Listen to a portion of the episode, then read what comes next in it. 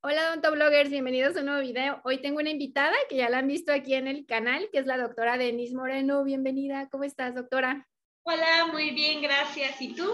Bien, gracias por estar aquí. Ella es cirujano dentista con maestría en Administración de Organismos de Salud y hoy nos va a platicar sobre algo que la verdad nos, nos interesa a todos, que son las normas de salud mexicanas para poder abrir un consultorio, ¿verdad, doctora? Así es. Bueno, pues hola a todos, ¿cómo están?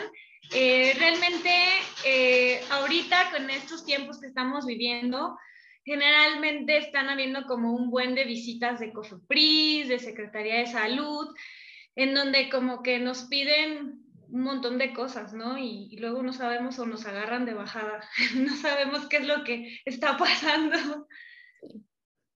Entonces, bueno, hoy vamos a platicar justo de las normas mexicanas que nos aplican como consultorio y también como clínica, porque pues sabemos a personas que, o dentistas que tenemos un consultorio donde solamente trabajamos nosotros, pero también existen clínicas donde hay eh, subespecialistas o hay un montón de, de, doctores que trabajan en la clínica, pero pues hay que más o menos saber cómo es que lo tenemos que manejar ante COFEPRIS. Entonces, pues vamos a irnos como desde lo primerito, que es el tema de las normas mexicanas. ¿Cuáles son las normas mexicanas que nos aplican a nosotros como dentistas?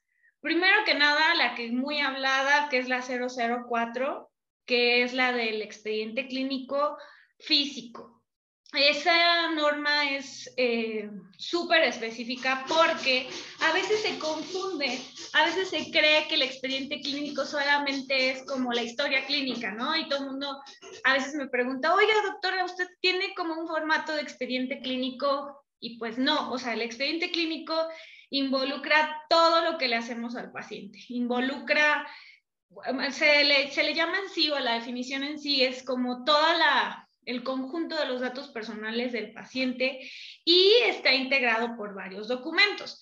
Entre esos es la historia clínica, el aviso de privacidad, em, eh, los consentimientos informados, las fotos que les tomamos a nuestros pacientes. Eh, radiografías.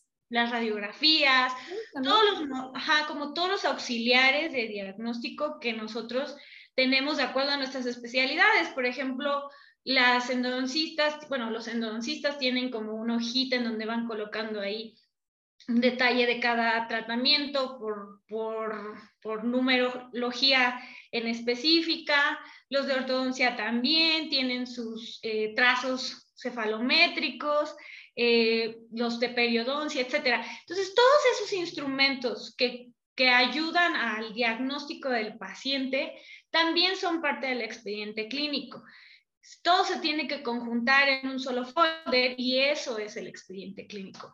Y aparte, aparte de, esto, eh, es la historia clínica, que la historia clínica tiene cosas súper específicas.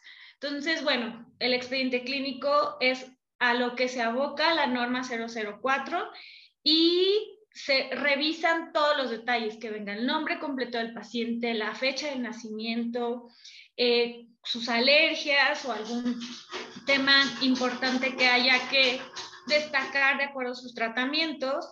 Y ya después, pues nos vamos con el tema del, de la historia clínica. Existen un montón de historias clínicas. Yo he visto por ahí en la red, en las redes como machotes de historias clínicas que, que tienen como, como a venta entonces, yo siempre he pensado que la historia clínica es la que te acomoda a ti, pero que siempre tienes como que tener cosas súper importantes y eso sí viene en la norma. Entonces, las cosas que siempre, siempre deben de tener de acuerdo a la normatividad es ficha de identificación, cómo se llama nuestro paciente, cuántos años tiene, la fecha de nacimiento, sexo, eh, dónde nació, eh, Ocupación.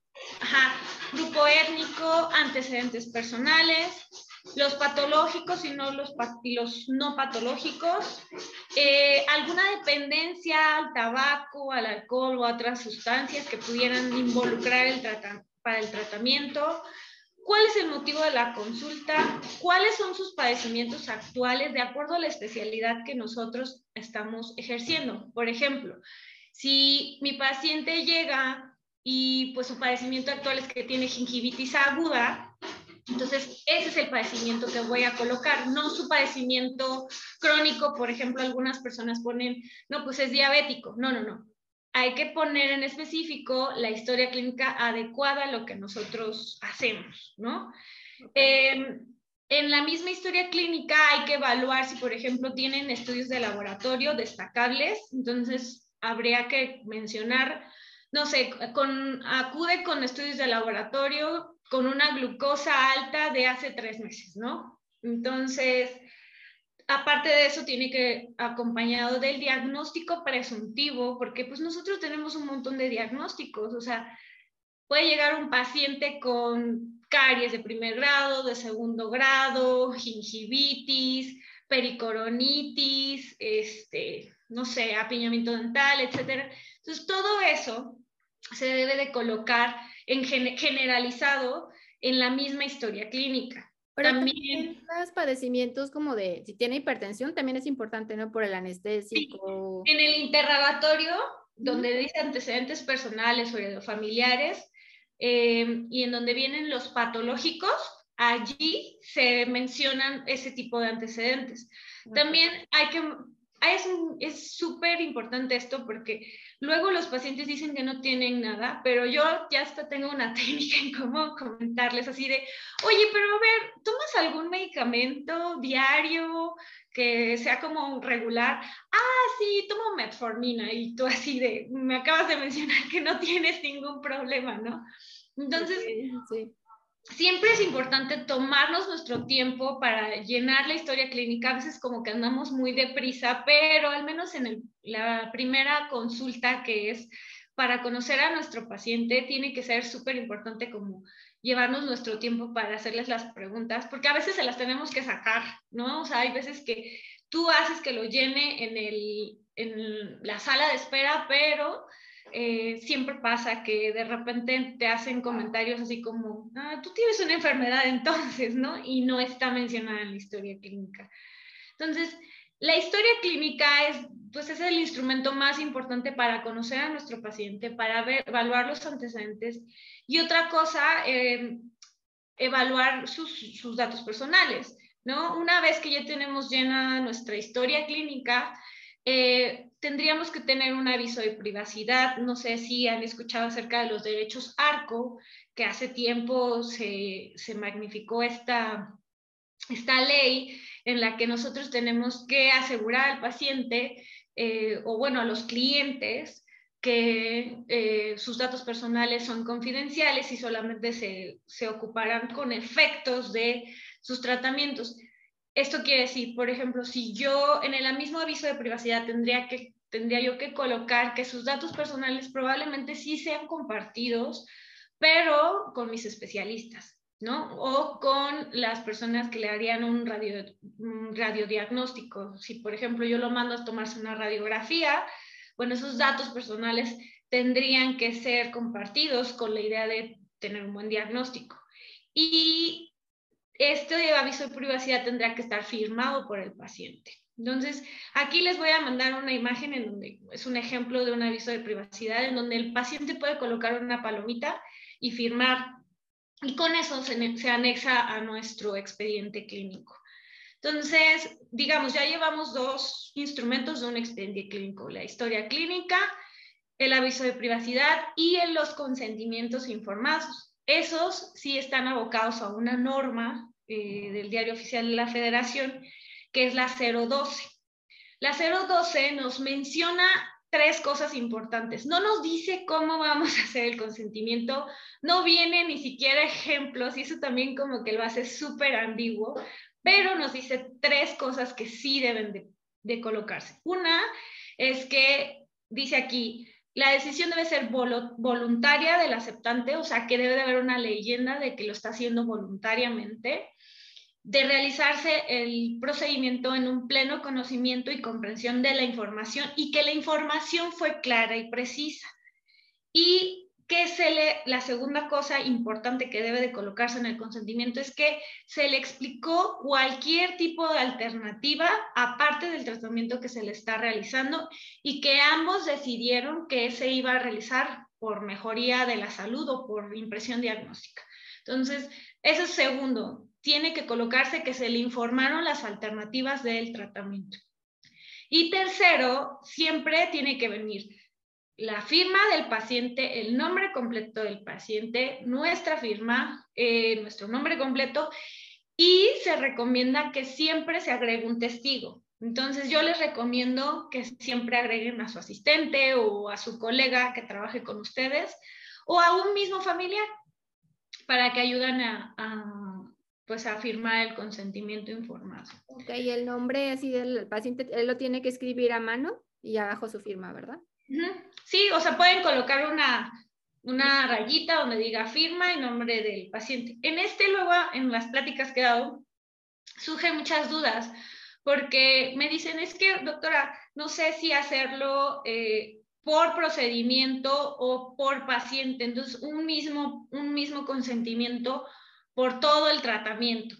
Estamos de acuerdo que a veces hacemos un plan de tratamiento que tiene eh, variables, ¿no? O hay veces que hacemos nosotros un tratamiento, pero aparte llega un especialista y le realiza otro tipo de, de, tratamiento. Entonces, yo mi recomendación es que sus consentimientos, los formatos en sí sean generalizados, que coloquen una raya vacía en donde ponga la opción del tratamiento, o sea, que pongan ahí, eh, digamos, con la palabra acepto realizar ya extracción de no sé qué, o acepto realizar em, resina, ¿no? O acepto realizar ortodoncia. Y ya de ahí abajo la firma. Hacer como un consentimiento general, porque luego tienen muchos consentimientos. Son muchas hojas.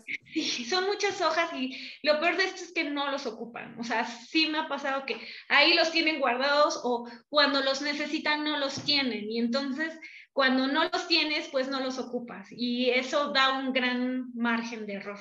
Y el expediente, esta norma, la 004 del expediente clínico, dice que debe ser de en hoja, ¿verdad? No puede ser digital. Hay otra norma que no recuerdo ahorita si es la 018, tengo que, que, revisarlo nuevamente, o la 024, no me acuerdo muy bien, pero después en otra plática podemos hablar exactamente de esa. Hay dos normas, la NOM 004 que solo habla del, del, expediente físico y hay otra norma que se enfoca exactamente en el digital. Y esa norma en específico viene casi todo lo que acabamos de mencionar, pero se mm, recomienda que los software tengan una certificación por COFEPRIS para que se asegure la confidencialidad y el cifrado de la información.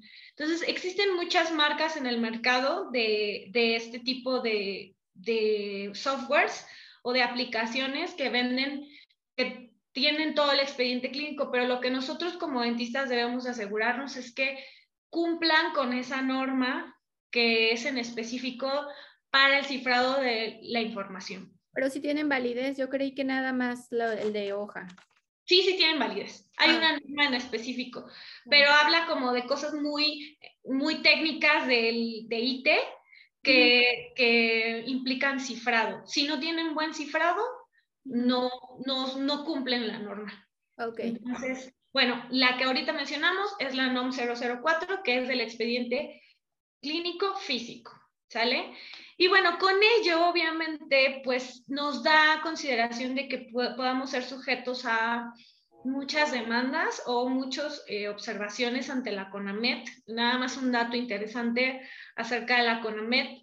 En odontología en específico, somos el 84% de quejas en la CONAMET debido y más en los servicios privados, debido a que no existe una buena documentación. Entonces, hay veces que tú haces las cosas correctas, pero si no lo tienes documentado, la, realmente terminas perdiendo una queja, ¿no? Que probablemente ya está, ni tiene validez.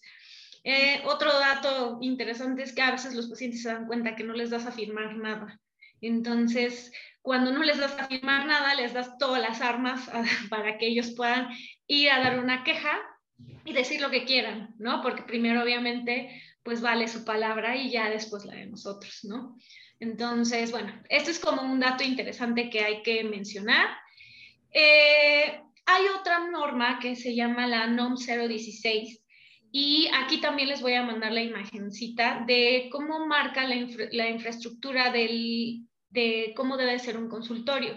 Nos viene un listado de cuál es el instrumental que debemos de tener normativo, de cómo debe de estar acomodado, tiene que colocarse un lavabo, tiene que colocarse la unidad, tiene que haber una zona de un escritorio en donde podamos darle las indicaciones al paciente, tiene que haber una división física entre, entre la unidad y el escritorio, entonces, más que nada para poder dividir la zona clínica de la zona administrativa. Mm y nos pide también que haya RPBIs y que haya este, pues un buen desagüe, ¿no? Entonces, ahí en la, en la norma 016 te especifica muy bien cuáles son las cosas que necesitas tener. Si algún día quieren armar su consultorio con esa, se pueden guiar. Y em, la, hay otra que es la 087, en donde nos habla acerca del RPBI. Y lo más importante, y para, porque es muy larga y generalmente mucha gente se estresa con una norma tan, tan larga, ¿no? Y por eso la gente no, o bueno, casi todos no podemos leer una norma completa porque dices, no sé, es mucha paja. Pero lo más específico y lo que nos aplica a nosotros es la selección, ajá, la selección, o sea, cómo saber cuáles son los RPBIs, la identificación, el envasado y la separación. Entonces, esa es nuestra responsabilidad como dentistas, saber identificar qué es un RPBI. Como todos ya lo sabemos, un RPBI es un residuo peligroso biológico infeccioso, el cual contiene sangre, pero también puede contener saliva, que es infectocontagiosa. Ahorita con el COVID ha habido como mucha ambigüedad en eso de saber que sí es infectocontagioso y que no, porque pues ahorita hay COVID y todavía no sabemos detectar quién sí tiene y quién no, ¿no? Entonces, algunas empresas, por ejemplo, de basura, eh, no aceptan guantes ni aceptan cubrebocas. Así, solo no los aceptan en la basura común. Entonces, mucha gente está colocando todos los guantes y todos los cubrebocas en el RPBI. Digamos que esto es por los tiempos que estamos viviendo al día de hoy sin embargo, según la norma y apegados a la norma, solamente van allí sangre y residuos infectocontagiosos. Esto quiere decir, bajo la historia clínica que ya hicimos, podemos detectar si nuestro paciente tiene algún antecedente de herpes, algún antecedente de hepatitis, de cándida o según nuestra exploración clínica, también saber qué es lo que pudiese tener nuestro paciente o ah, también pues probable COVID, ¿no? Entonces, eso es lo ideal o ese es el deber ser, pero al día de hoy mucha gente está colocando sus guantes y sus cubrebocas aparte en el RPBI. Entonces, digamos, ese es nuestra, nuestro deber, identificar, colocarlos en el bote de basura, tener botes de basura tanto para los punzocortantes. Los rígidos. Ajá. hay unos rígidos que tienen una tapita esta otra recomendación es que, bueno, ese siempre esté limpio, el de los punzocortantes, y que la tapa siempre esté abierta para que sea fácil de colocar, porque luego tenemos los guantes sucios. Entonces, si abrimos la tapa, la ensuciamos y armamos ahí una contaminación cruzada. Entonces, tener siempre la tapa abierta, colocar los punzocortantes y ya cuando se llene al 80% o cuando vaya a venir el RPBI, ya se cierra para trasladarlo a la empresa encargada de llevarse el RPBI. Otra cosa que es nuestra responsabilidad es precisamente eso, eh, contratar una empresa que esté certificada por Semarnat para que realice eh, pues la recolección de la, y la disposición final. No el contrato, ¿verdad? Tener el contrato actualizado. Sí, de hecho, cada vez que se lo llevan, nos dan un manifiesto, así se llama es un manifiesto que ellos aseguran que se están llevando toda la, basura y que aparte se está este, realizando una disposición final de una forma segura, de acuerdo a Semarnat. ¿Qué es lo que hacen? La basura, que es la bolsa, la incineran en una parte y la basura, que son los contenedores con las agujas, lo incineran de otra forma. Entonces, por eso es muy importante nuestra separación, porque no, si no hacemos una buena separación, hasta en el proceso de la incineración puede haber como problemas eh, a la hora de la disposición final. En el consultorio nos piden basura normal, que es como bolsa negra, puede ser, basura roja, los residuos biológicos infecciosos y el contenedor de... El contenedor. En algunas ocasiones, por ejemplo, los cirujanos, eh, pues retiran dientes, ¿no? Ya ahora, hoy en día ya no tenemos tantas extracciones, este, digamos, un dentista general o un ortodoncista solo que haga extracción de premolares. Pero cuando son residuos de dientes, existe una bolsa amarilla, no sé si la han visto. De tejidos, ajá. Y esa ya se considera un residuo patológico.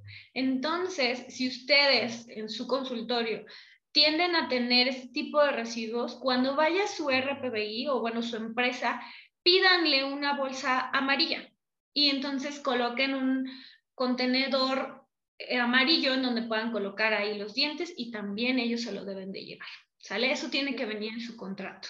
También esa, la norma 087 nos habla sobre el almacenamiento de estas bolsas cuando se llenan. Debe ser una área este, separada, ¿verdad? Del consultorio. Sí, este es importante y vamos a platicar un poco de la diferencia de un consultorio a una clínica.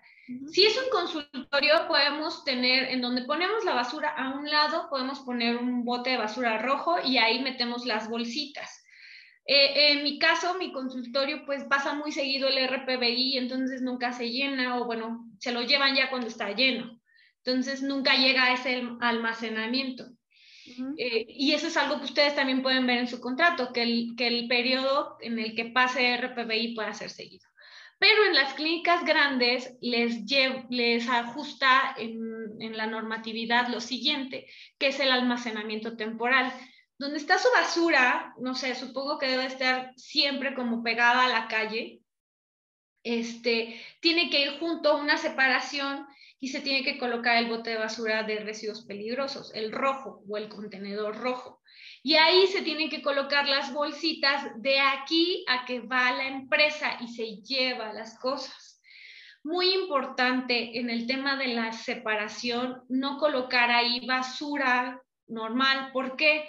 porque una, a ustedes les cobran por peso. Cuando vean sus manifiestos, vean que el, pesan sus bolsas para podérselas llevar. Entonces, una es para ustedes por costo. Otra, pues por el ambiente. Al final eso lo incineran y se va al medio ambiente. Entonces, eh, pues la, forma de nosotros de cuidar es hacer una buena identificación.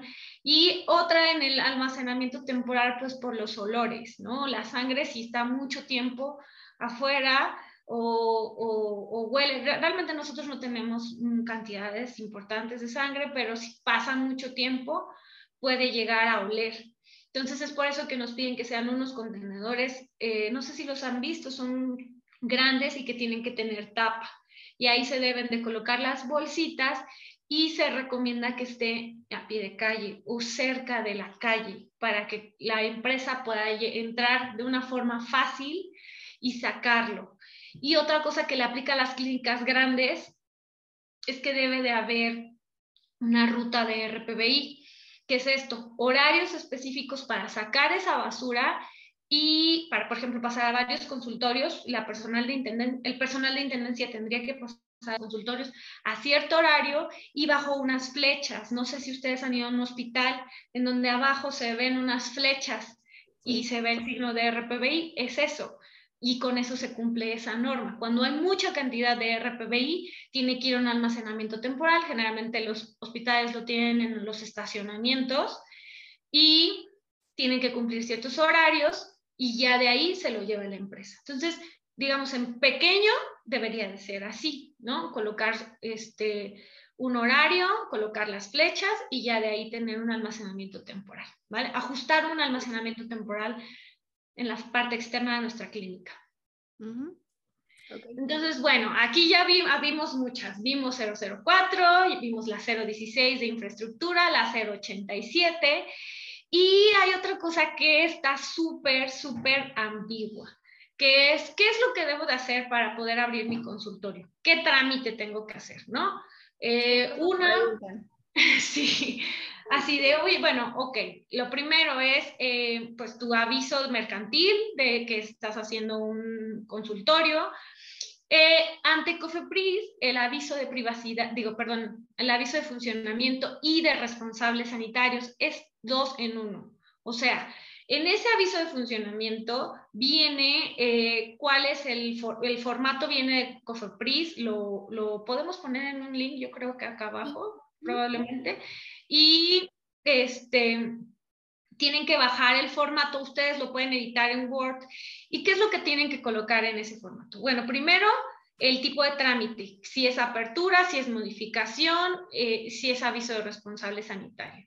Entonces, en ese trámite se coloca la clave que también vamos a colocar aquí y se tiene que colocar, uno, los datos del establecimiento, cuál es el horario de apertura, cuáles son los horarios de descanso, em, cuál es el domicilio exacto, si hay errores en el domicilio, pudieran multarnos.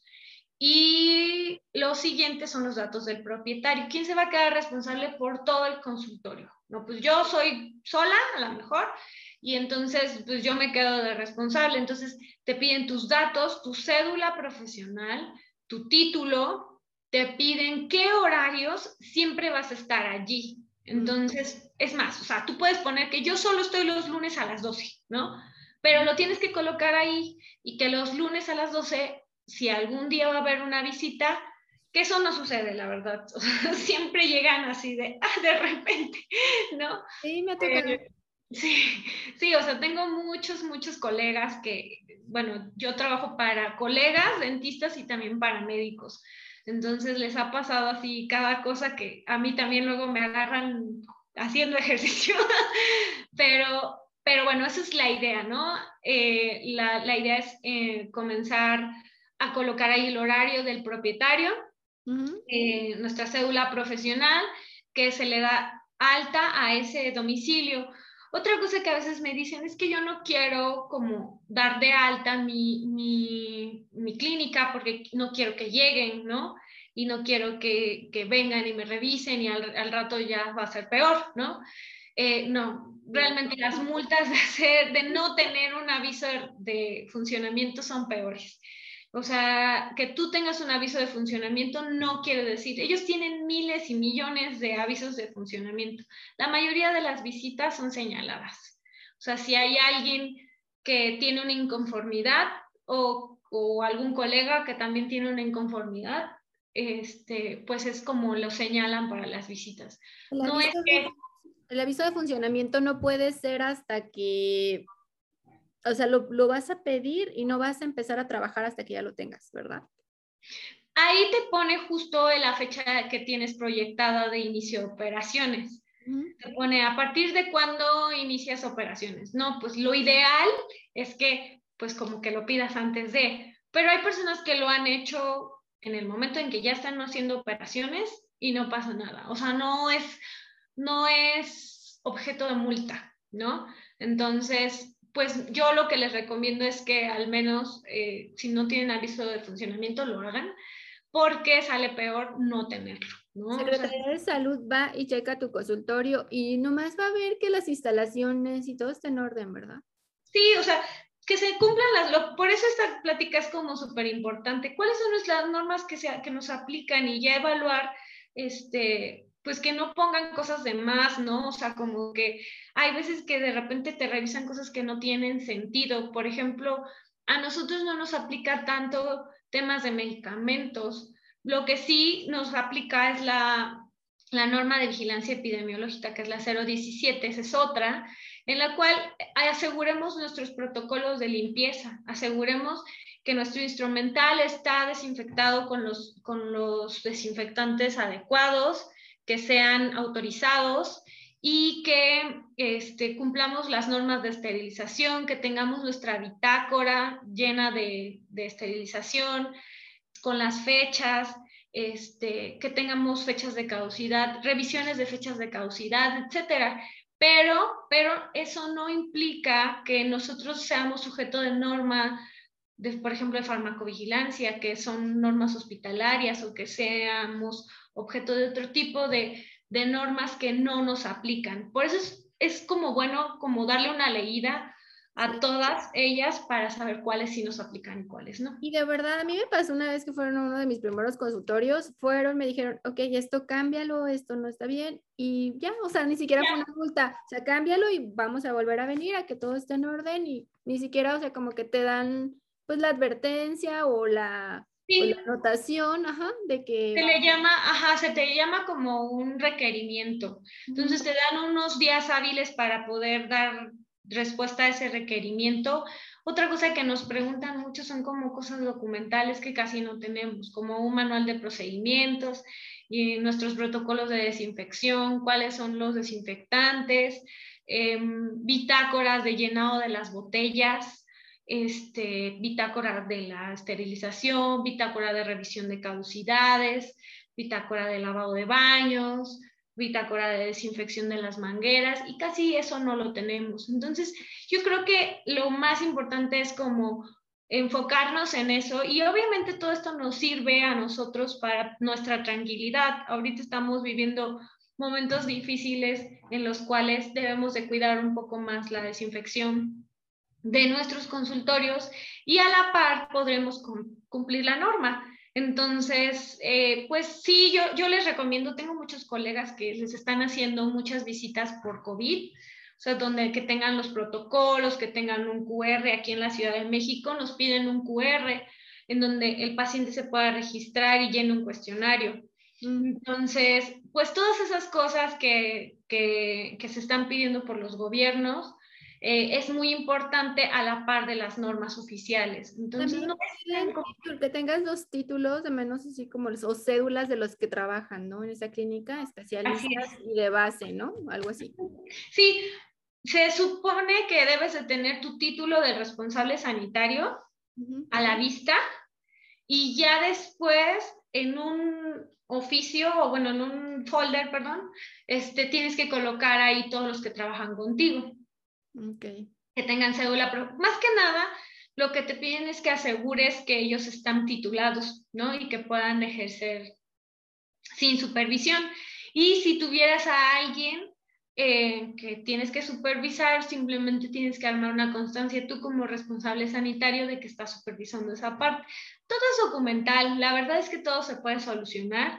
Y como mencionaste tú, realmente no es un tema de, tenerle miedo. Al contrario, yo, o sea, creo que al, par de los años me doy cuenta que cada día sé más cada vez que hay una visita. Entonces, este, pues al contrario, siempre nos va a ayudar a mejorar nuestro consultorio. Sí, para, para entonces para abrir un consultorio pues necesitamos normalmente pues un permiso que es municipal o de cuestiones gubernamentales y el permiso de aviso, el que de funcionamiento. de funcionamiento, que se lo tramitamos en internet y es, es, con Secretaría de Salud. Es con COFEPRIS. Con COFEPRIS, ajá. Sí, es aviso de funcionamiento y responsable sanitario. Digamos que son dos trámites en uno. En ese mismo formato llenamos todo lo que implica nuestro establecimiento y nuestro, este, nuestro responsable. Y otra cosa, agregando de lo que tú dices, también tenemos que agregar, bueno, pues tener una empresa de RPBI autorizada para que se lleve nuestro RPBI y sepamos que una vez que abramos, todo lo que generemos se lo van a llevar de una forma segura una persona de Semarnat.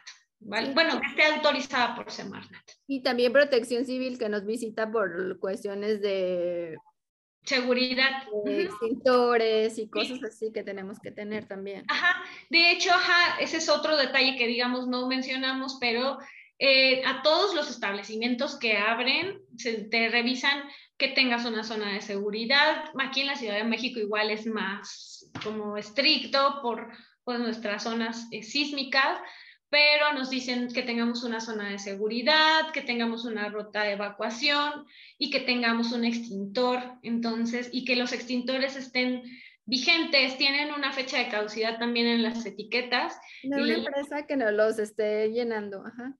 O que les esté dando mantenimiento. Eso.